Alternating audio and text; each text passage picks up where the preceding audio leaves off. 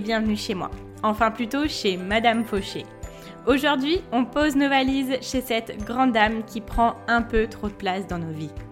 Moi, c'est Laura, votre hôte sur ce podcast. Chaque semaine, on aborde le sujet de l'argent pour le mettre au service de vos ambitions et reprendre le pouvoir sur votre vie. Alors, prêt à sortir de la fauche? Faisons le chemin ensemble, sans pression, pas à pas, comme à la maison. Vous êtes prêts? C'est parti Salut tout le monde Avant de commencer, je voulais vous souhaiter la bienvenue dans le calendrier de l'Avent de Madame Fauché. Et oui, mon petit cadeau pour vous, c'est de vous avoir préparé un podcast par jour jusqu'au 25 décembre. Si vous m'écoutez à un autre moment de l'année, ne vous inquiétez pas, vous ne verrez pas la différence. Ces épisodes peuvent être consommés sans modération et n'ont aucune date de péremption. Vous savez, un petit peu comme les nombreux chocolats de Noël qui restent après les fêtes. Peu importe le moment de leur dégustation, ils sont toujours aussi savoureux. Sur ce, je vous souhaite de très bonnes fêtes, une très bonne écoute. J'espère que ce calendrier de l'Avent vous plaira. Et c'est parti pour l'épisode du jour. Bonjour à tous et bienvenue dans ce calendrier de l'Avent de Madame Fauché. Vous ne savez pas à quel point je suis ravie que ça commence, ça y est, décembre est là. Bon, même si, voilà, je, ne vais pas le dire, je vous promets, c'est la première fois et la dernière fois que je vais le dire pendant le mois de décembre. On ne sait pas comment ça va se passer, si on pourra le faire en famille ou pas. Mais moi, je suis pas d'accord. Noël n'est pas annulé. Dans tous les cas, moi, dans ma tête, Noël n'est pas annulé. Qu'on le fête avec d'autres personnes ou qu'on le fête seul chez nous, ce n'est pas grave. Je m'en fous on va quand même se faire plaisir, on va quand même, je sais pas, se réjouir parce que Noël c'est le partage, Noël je sais pas, c'est les réjouissances, c'est c'est se rappeler ce qu'on aime dans la vie et justement, j'espère pouvoir vous gâter un petit peu pendant ce mois de décembre. Moi, généralement, ce qui me plaît encore plus que Noël, c'est les semaines d'avant. C'est les semaines où on prépare tout, euh, où on fait les cadeaux, où euh, juste, euh, voilà, on est trop heureux, on a trop hâte d'y être. Et justement, je pense que le podcast, pour ne rien vous cacher, ça va me permettre d'attendre patiemment parce que euh, je vais quand même avoir pas mal de travail et euh, c'est un sacré challenge que je me fais pour être très honnête avec vous parce que le podcast est très jeune et, euh, et que je n'ai pas encore énormément d'expérience dessus. Bref, je ne vais pas vous faire une intro de 4 km de long. Je suis ravie d'être avec vous. J'espère que les sujets qu'on va aborder ce mois-ci vont vous plaire. Il y en aura pour tout le monde. Aujourd'hui, on est là pour parler gestion de l'argent en couple. Donc, c'est parti alors, pourquoi j'ai choisi de parler de ce sujet-là? Euh, C'est vrai que je vous ai déjà partagé ma méthode ultime pour gérer son argent, d'ailleurs qui est le troisième épisode de podcast, si je ne me trompe pas. Et en fait, euh, c'est vrai que quand on est en couple, justement, les fonctionnements peuvent changer, il y a des choses à adapter. Et on m'a quand même pas mal demandé euh, un épisode là-dessus. Donc, euh, je m'exécute en bonne Madame Fauché. On va voir ça ensemble. Alors, j'ai sorti, pour commencer cet épisode, une citation que j'ai trouvée qui est juste très très parlante. C'est une citation de Earl Wilson, qui était un journaliste, chroniqueur, auteur américain dans les années 60 et il a dit Le monde serait bien meilleur si davantage de couples mariés étaient aussi profondément amoureux qu'ils ne sont endettés.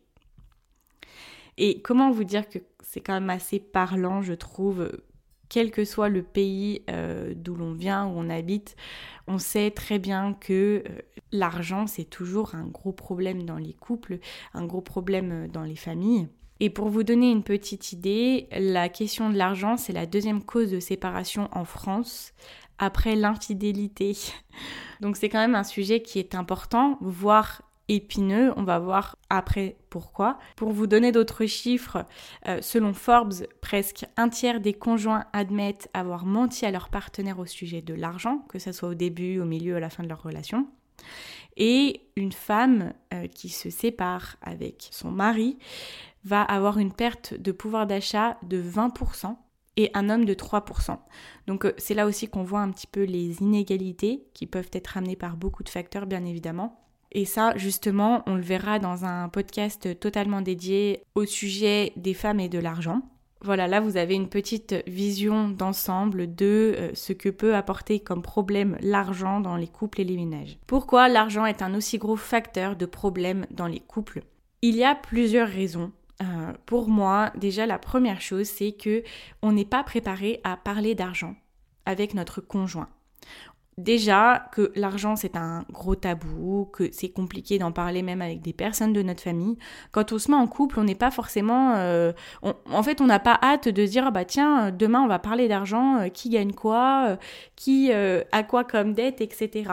Donc c'est un petit peu un sujet qui est abordé en dernier, voire pas du tout abordé, et qui se met face à nous lorsqu'on doit faire des grosses dépenses, lorsqu'on doit investir, lorsqu'on fait des projets de vie en fait. Et les conversations sur l'argent, c'est des conversations qui sont parfois amenées à être un peu gênantes parce qu'on n'est pas forcément à l'aise avec le fait. Parce qu'on n'est pas forcément à l'aise avec le sujet de l'argent déjà, et on n'a pas forcément fait les meilleurs choix euh, toujours en termes d'argent. Donc, si on se dit, ouais, j'ai pas la meilleure situation financière, je ne sais pas lui euh, comment il est exactement, on n'ose pas en fait se mettre à nu. C'est comme si on se mettait dans une position de vulnérabilité et de montrer, voilà, quelles sont nos failles, quelles sont nos ressources. Si on gagne très bien notre vie, si on gère très bien, on a peur un petit peu d'être jugé, on a peur d'avoir cette notion de hiérarchie qui va, qui va bouger on a l'impression que notre situation financière, elle va déterminer la personne que l'on est. Et c'est pour ça que c'est compliqué d'avoir des conversations sur l'argent.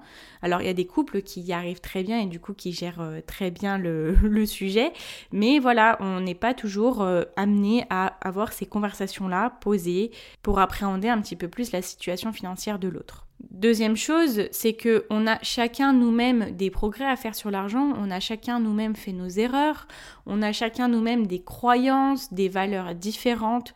Et du coup, c'est ça qui va aussi apporter voilà, si s'il y a deux personnes qui euh, se causent un peu du tort au niveau de l'argent, du coup, ensemble, ça va faire un petit peu un effet boule de neige. Les personnes sont quand même plus adultes, elles vont être amenées quand même à gérer, à essayer de limiter la casse. Mais on n'a pas eu l'éducation sur l'argent. Personne ne nous a appris quand on était petit ou à l'école euh, comment tu vas gérer ton argent, comment euh, tu gères tes dépenses, euh, tes achats, comment investir. La société n'a pas à cœur à ce que l'on soit éduqué sur l'argent. Pourquoi? Parce que sinon on consommerait moins. Et on vit dans une société de consommation, donc on doit tous, entre guillemets, faire notre part. Même si pour moi, bien gérer notre argent, euh, ce n'est pas arrêter de consommer, c'est simplement consommer mieux et de façon plus éclairée. Mais voilà, ces deux choses s'entremêlent. D'un côté, on a voilà le fait que on n'ait pas eu vraiment de vraie éducation financière euh, à l'école ou dans notre vie, et on arrive tous avec notre bagage dans notre couple. Et le côté aussi où on n'est pas forcément prêt à avoir des conversations à nu entre guillemets sur l'argent. Donc ça crée un petit peu des situations où on va aller à tâtons et des conflits sur l'argent dans le couple. Et ça sera quoi ces conflits exactement? Première chose, ça sera par rapport au manque d'argent. Deuxième chose, ça sera parce que le couple n'a pas la même vision de l'argent, n'a pas la même vision des projets, des, projets de vie en fait. Ils n'ont pas les mêmes valeurs en rapport avec l'argent. Il va y avoir une vision de hiérarchie où la personne va avoir l'impression qu'elle est plus ou moins valable, entre guillemets, en fonction de son revenu, s'il est plus ou moins élevé que celui de son conjoint ou de sa conjointe. Après, il y a des façons différentes de gagner de l'argent, il peut y avoir des désaccords là-dessus. Et comme je vous l'explique souvent dans mes podcasts, l'argent, ce n'est qu'un outil en fait. Et pourquoi ça va causer des disputes? Parce que c'est vraiment la façon d'utiliser l'argent qui va être mise en cause. C'est pas forcément l'utilisation de l'argent, c'est la façon. Parce que comme l'argent n'est qu'un outil, la façon qu'on a de l'utiliser va révéler différentes choses de nous.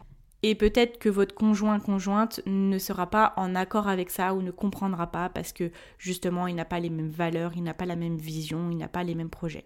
Donc je vais vous parler de cinq étapes à faire lorsque l'on est en couple pour pouvoir avoir une très bonne relation à l'argent et que l'argent soit quelque chose qui vous pousse vers le haut et que pas justement il soit une cause de dispute. Comme je vous le dis à chaque fois dans mon générique, je veux que l'argent soit quelque chose qui puisse être mis au service de vos ambitions.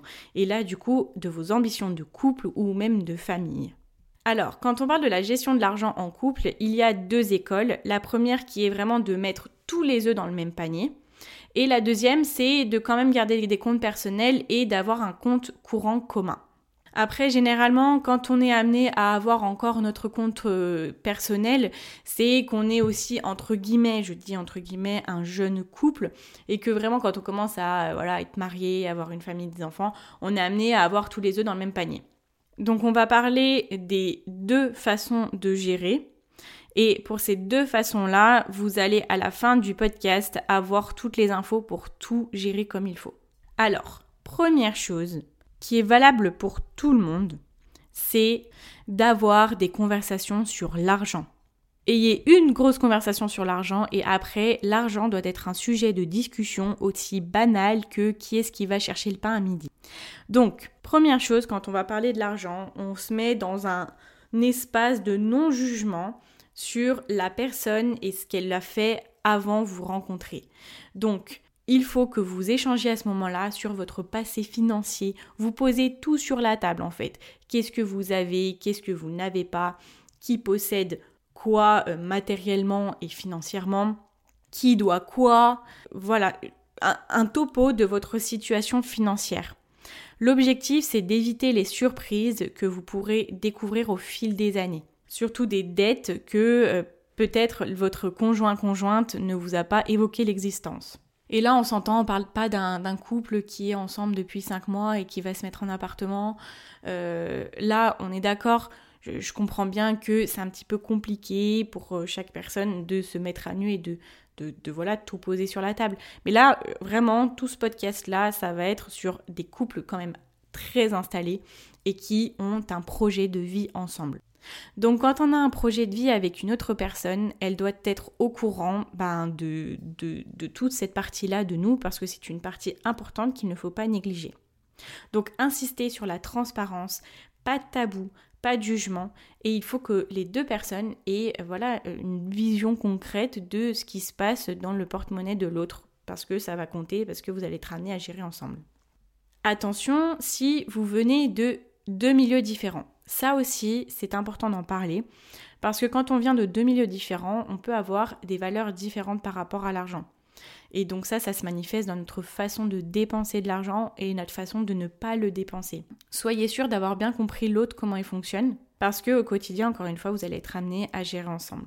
Et aussi, attention, si vous venez du même milieu, là ça va être un petit peu différent parce que vous allez avoir peut-être la même vision de l'argent, mais justement, regardez ensemble plusieurs choses. Première chose, qu'est-ce qui peut vous faire défaut en rapport avec l'argent? Euh, Quelles croyances sont euh, émergées de votre milieu social? Et qu'est-ce que vous aimeriez reproduire pour votre futur foyer? Donc première chose, qu'est-ce que justement vous ne voulez pas reproduire, qu'est-ce qui peut vous faire défaut, et deuxième chose, qu'est-ce que vous voulez reproduire? Ensuite, deuxième chose, ça va être la planification. Pourquoi planifier? L'objectif est que vous sachiez chacun dans le couple où est-ce que vous allez et pourquoi vous levez tous les jours pour travailler. Donc, première chose, quels sont vos objectifs communs? Quels sont vos projets de vie? Quand vous allez définir vos objectifs communs et vos projets de vie, vous allez être alignés, vous allez travailler ensemble comme une équipe chaque jour pour les atteindre. Ensuite, quels sont vos objectifs personnels? Parce que vous avez la vision couple, mais vous avez aussi la vision individuelle qui est aussi importante. Pour vous aider dans ce processus, je vous invite à aller écouter l'épisode numéro 5 du podcast qui est comment définir ses objectifs financiers grâce à la vision. Et là justement, vous allez avoir toute une méthode pour pouvoir vous accorder ensemble sur votre vision commune. Ensuite, troisième chose, donc là, on va voir pour les personnes qui veulent mettre tous les œufs dans le même panier. Pour les personnes qui veulent quand même garder un compte personnel, euh, cette étape est aussi importante pour vous parce que ça va être la même chose en fait et je viendrai vous détailler quelques petites choses dans l'étape d'après qui sera juste pour vous. Alors, on va voir deux choses dans cette partie. La gestion de vos comptes courants et la gestion de votre épargne. Pour les comptes courants, là ce que je vais vous expliquer, c'est un système qui va favoriser une participation proportionnelle dans les dépenses de vos revenus. Donc c'est-à-dire que quelqu'un qui gagne plus participera plus dans les dépenses. Pourquoi Je m'explique? En fait, la personne qui va gagner moins, c'est généralement euh, dans 98% des couples quelqu'un qui a libéré son temps de travail pour d'autres tâches euh, voués au fonctionnement du foyer. Donc ça peut être les enfants ou ça peut être juste le maintien de la maison ou je euh, je sais pas euh, les courses etc. Donc c'est des choses que si la personne qui gagne moins et qui travaille moins n'effectue pas, l'autre personne ne pourra pas effectuer son travail pleinement et en toutes circonstances. C'est un travail d'équipe. Si vous avez une maman ou un papa au foyer, lui, il ne va pas faire venir de revenus dans la famille, mais il va organiser le foyer, gérer les enfants, gérer la maison pour faire en sorte que l'autre personne puisse pleinement s'adonner à son activité professionnelle et à faire entrer des ressources dans le foyer. Donc, ce que je vais vous inviter à faire, et c'est pour ça que ça va être là hyper proportionnel par rapport aux revenus, je vous invite à créer un compte courant si ce n'est pas déjà fait, où va rentrer l'intégralité de vos revenus. Petit indice, compte courant à ouvrir dans une banque en ligne, je ne le répéterai jamais assez. Choisissez une banque en ligne avec le moins de frais de gestion et celle qui a les meilleurs livrets avec les meilleurs taux d'intérêt. Parenthèse fermée. Donc dans ce compte courant vont ressortir les dépenses journalières, les dépenses du quotidien et elles doivent être à hauteur de 60% de vos revenus totaux. De ce compte courant, vous allez demander deux cartes bancaires qui sont normalement gratuites dans une banque en ligne et vous allez ouvrir un deuxième compte courant de la même façon dans une banque en ligne avec zéro frais de gestion, avec des cartes de crédit gratuites. Et vous allez de la même façon demander deux cartes bancaires. Une pour chacun, bien évidemment. Je ne l'ai pas précisé pour le compte courant juste avant, là où vous avez vos dépenses journalières, mais bien évidemment, les deux cartes vont une à chacun. Dans ce deuxième compte courant-là, ça va être un compte plaisir où vous allez pouvoir dépenser pour vos loisirs. Vous allez faire un virement automatique à chaque fois que vos revenus arrivent dans votre premier compte bancaire de 10% de la totalité de vos revenus sur le deuxième. Admettons, on a 3000 euros de revenus totaux.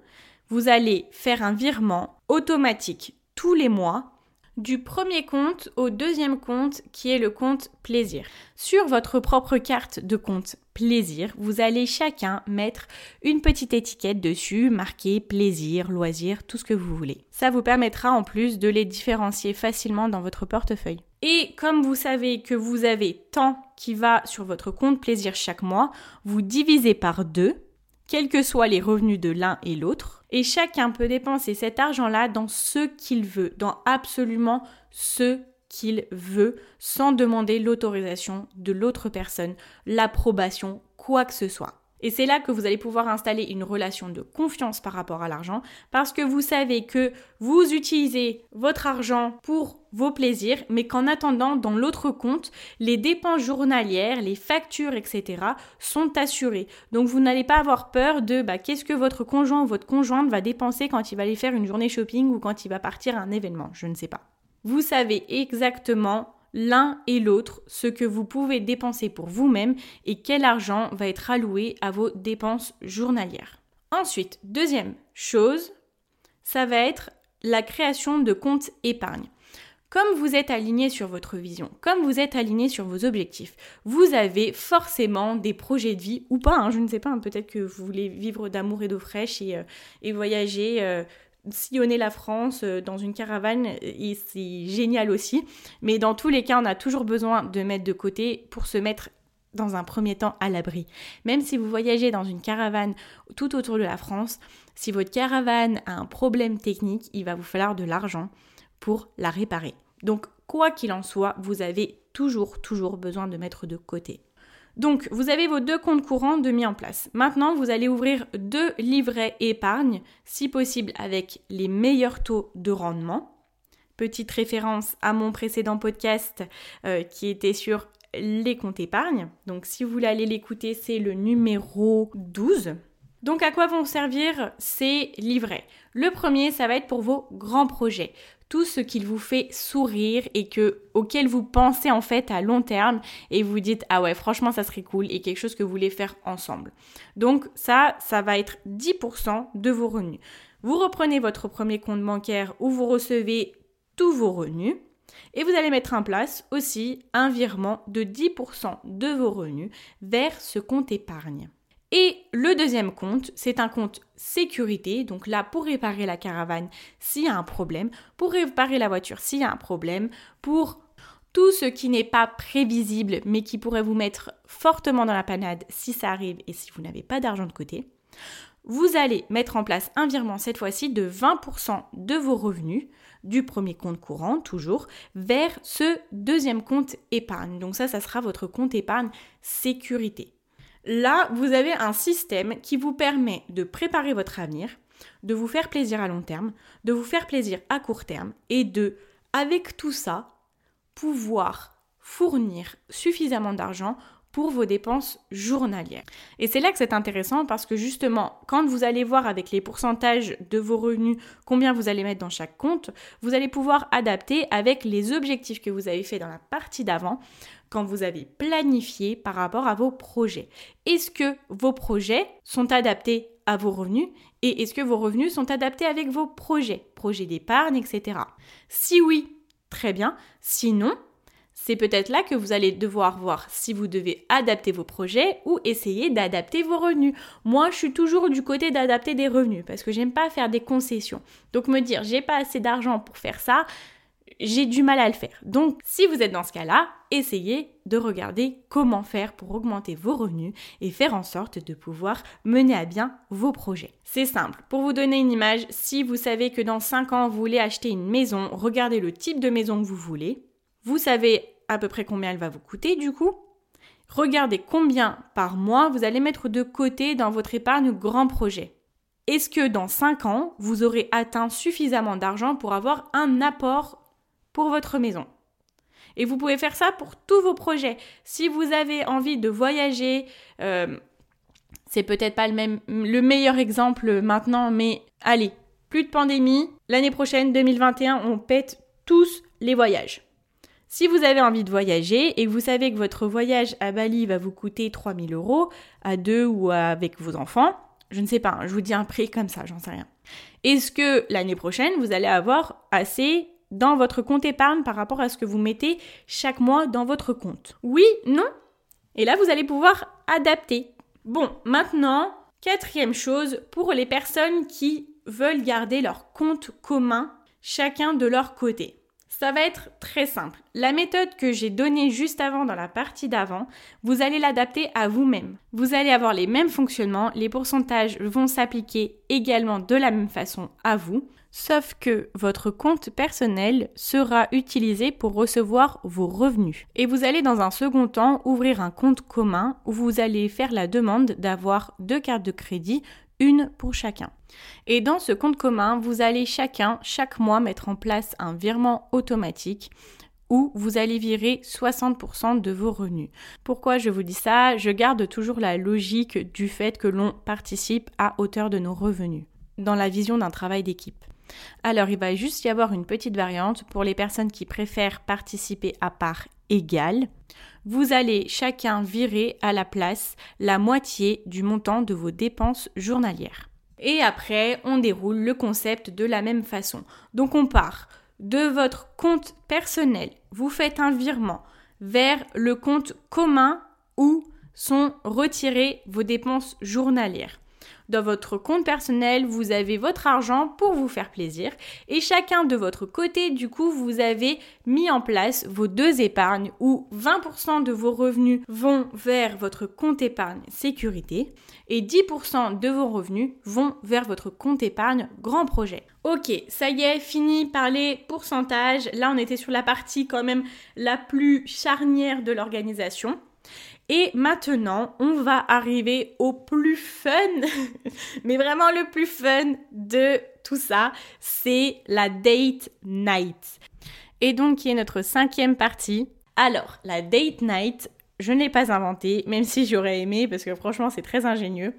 Euh, je vous avais parlé de Scott Pape, qui est un conseiller financier extraordinaire australien et qui a changé la vie de je sais pas si c'est de milliers ou de, non peut-être pas de millions de personnes, mais de milliers et de milliers de personnes en Australie et de partout dans le monde, il a instauré la date night. Alors qu'est-ce que c'est la date night?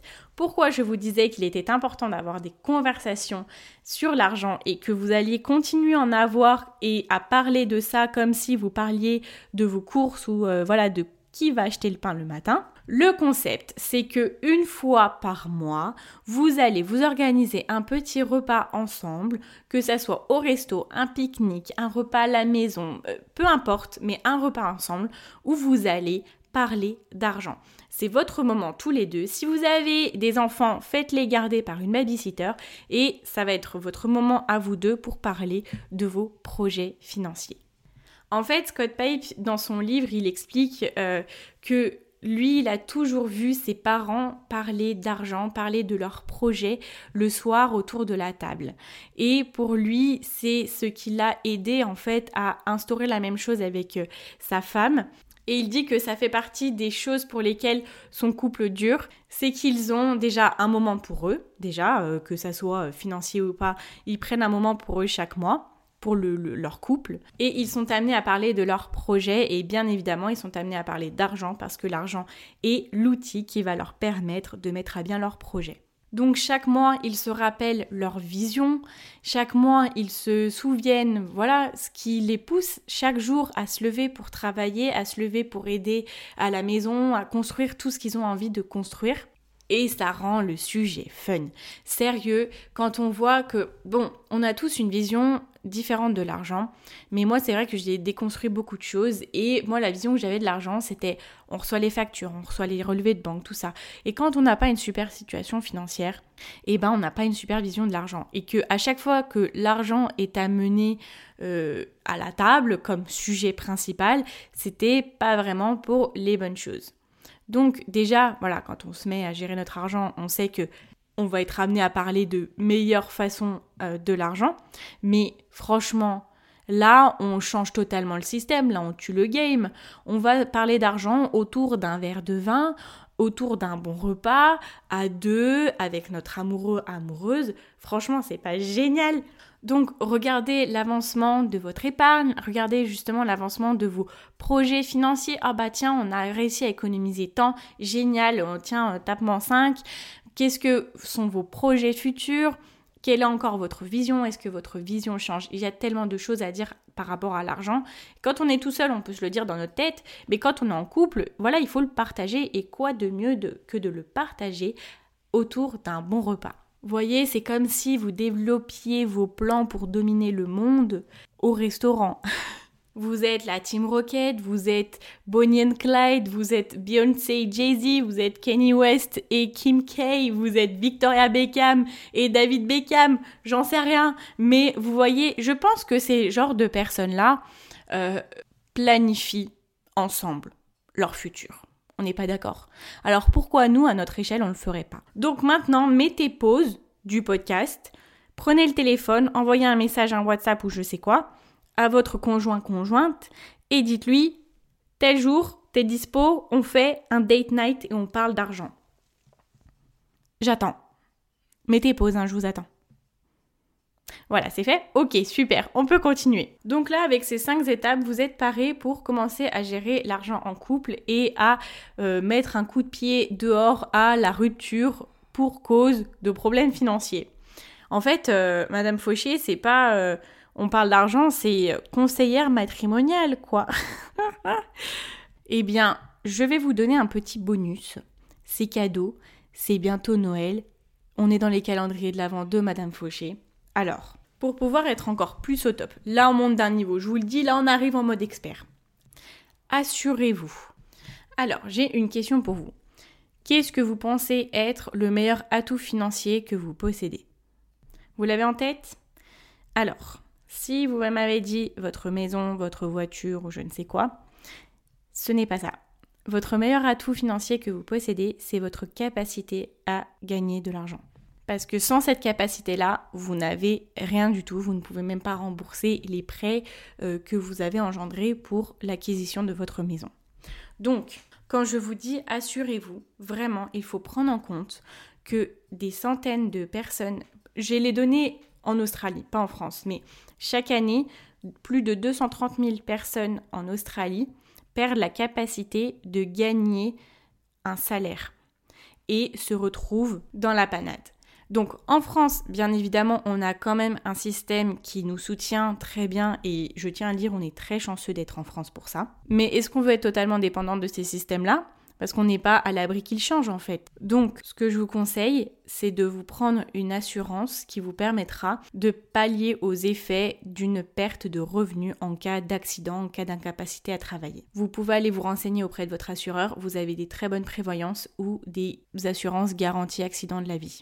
Vous avez une partie des assurances qui vous permettent de débloquer une somme en cas de problème, donc c'est des très grosses sommes, ou alors vous avez des assurances qui vous permettent de débloquer des sommes chaque mois.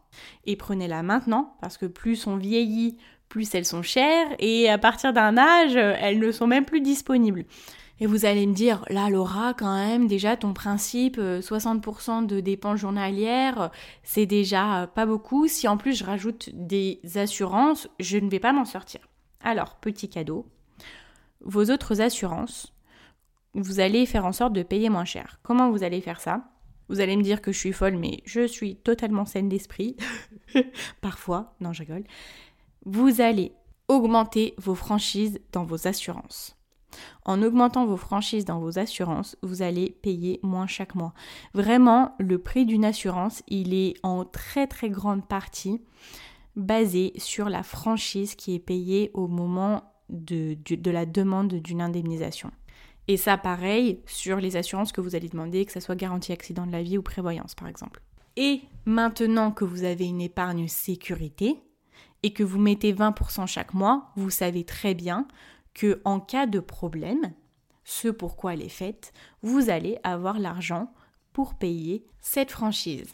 Parce que oui, hein, vous mettez quand même 20% de vos revenus dans cette épargne-là, il faut qu'elle serve à quelque chose et que justement, elle vous permette de gagner de l'argent dans un autre côté. Voilà, après, libre à vous, mais là, vous savez comment payer moins de frais d'assurance et comment vous assurer mieux. Donc pour vous résumer rapidement les 5 étapes par lesquelles vous pouvez passer pour bien gérer l'argent en couple, la première chose c'est de commencer à discuter sur votre situation financière à chacun. Établissez une relation de confiance et d'ouverture sur l'argent. Ensuite, planifiez, définissez vos objectifs communs, vos objectifs personnels, essayez d'avoir une vision commune pour pouvoir avancer sereinement ensemble. Après, je vous ai donné la méthode pour les personnes qui veulent avoir tout dans le même panier, avec la répartition des comptes en banque et aussi des épargnes. Et d'un autre côté, on a parlé aussi pour les personnes qui souhaitent avoir juste un compte commun et garder leur compte personnel, le même fonctionnement, sauf que votre compte personnel est alloué à vos loisirs et vous faites un versement de 60% de vos revenus sur votre compte commun qui servira à financer vos dépenses journalières. Et cinquième chose, ma préférée, bien évidemment, discuter d'argent autour d'un bon repas. Écoutez, bah, c'est tout pour moi pour cet épisode. Waouh, c'était quand même un gros dos quand même. Hein. On commence fort et je vous promets qu'on finira fort. Restez connectés chaque jour. Vous verrez qu'on va avoir des sacrés sujets. Voilà, j'espère que ça vous plaira. Voilà, ça me ferait super plaisir euh, que vous me fassiez vos retours si euh, ça vous a plu et que vous me fassiez vos retours aussi tout au long du mois de décembre. Je pense qu'on va être euh, très très connectés ce mois-ci. À la fin du mois, vous allez plus pouvoir me voir Madame Fauché il y en a ras la casquette. C'est pas grave, vous savez, je suis là. Si vous voulez m'écouter, tant mieux. Bah sinon, si vous voulez prendre une petite pause de Madame Fauché, il n'y a aucun souci. On se retrouve prochainement avec plaisir. Allez, bah écoutez, du coup, c'est la première fois que je dis ça, mais on se retrouve demain pour un nouvel épisode du calendrier de l'Avent de Madame Fauché. Très bonne journée, très bonne soirée, très bon appétit. Ciao, ciao. Euh, attendez, j'ai failli oublier. Et surtout, n'oubliez pas que vos ambitions n'attendent pas.